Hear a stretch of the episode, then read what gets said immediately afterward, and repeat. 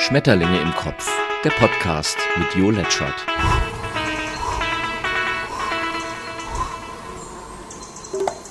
Moin, moin, ihr Schmetterlinge. Was haben Gerd Schröder, Ole Scholz und Peter Feldmann gemeinsam? Genau, sie sind in der SPD. Und sie sind nicht Ministerpräsident von Hessen. Das ist jetzt nämlich der Boris Rhein. Ole, der von der SPD, spricht derweil auf dem Katholikentag von Menschen in Schwarz, die seine Veranstaltung gestört hätten und dass das ja irgendwie aus der Geschichte bekannt sei. Also ich habe es ehrlicherweise nicht verstanden. Aber die Luisa, die Luisa Neubauer, die hat den Nazi-Vergleich im Gepäck. Der zieht nämlich immer. Der Ukraine-Krieg, der geht in die nächste Runde und Corona dann auch. Man hat ja auch das Gefühl, dass sich diese gesamte Kommunikation im Kreis dreht. Scholz sagt, dass er liefert und die Ukraine sagt, dass nichts ankommt. USA will liefern, dann wieder nicht, dann wieder doch. Putin ist krank, dann wieder nicht, dann doch. Die Sanktionen wirken, dann wieder nicht, dann doch. Corona kommt wieder, dann wieder nicht, dann doch.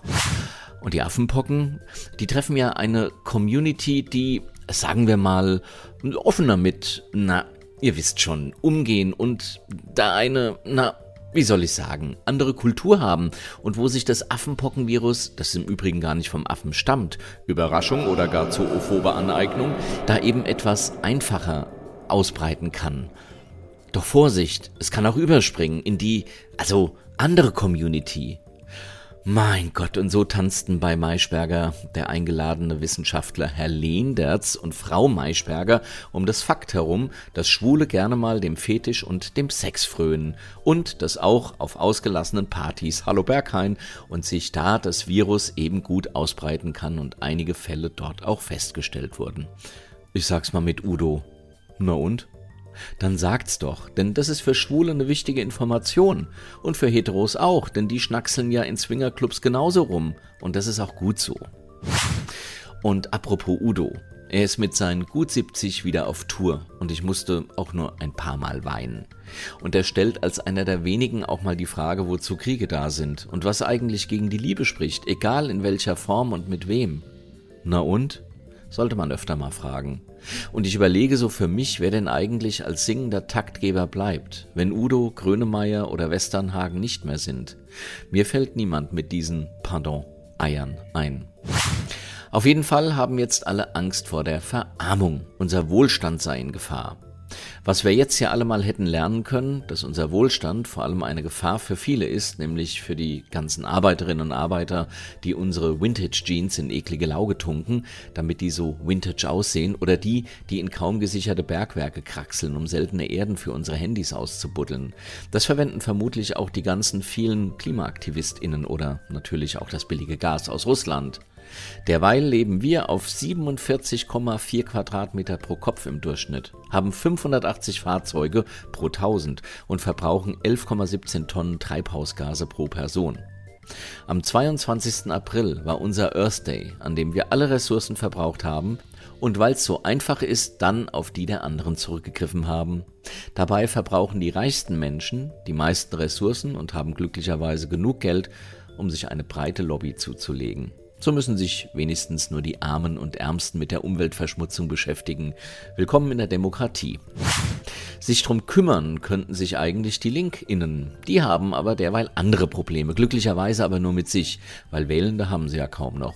Janine Wissler sagte kürzlich in einem Interview, manchmal machen wir es den Menschen schwer, uns zu wählen.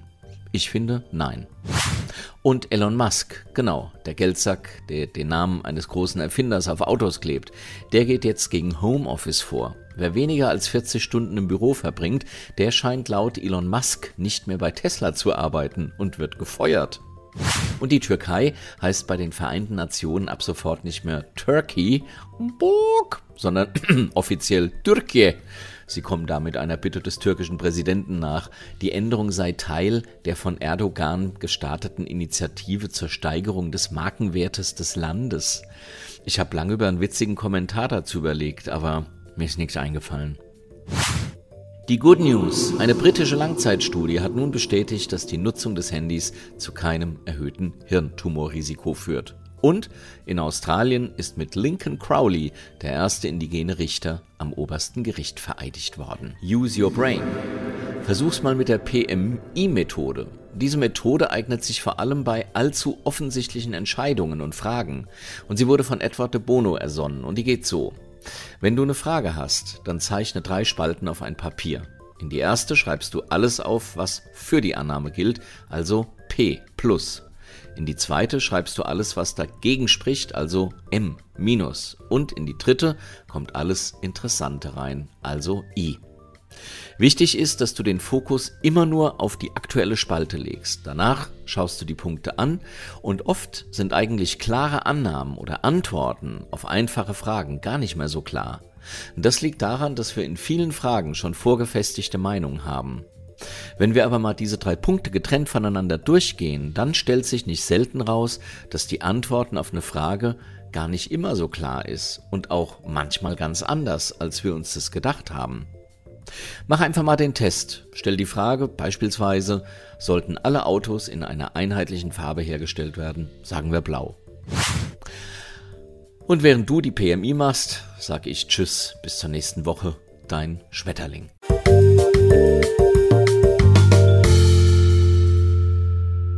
Schmetterlinge im Kopf, der Podcast mit Jo Letschert.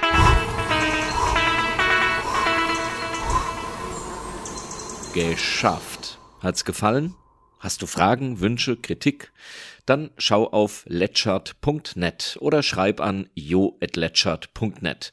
Und immer dran denken, böse Menschen haben keinen Podcast. Naja.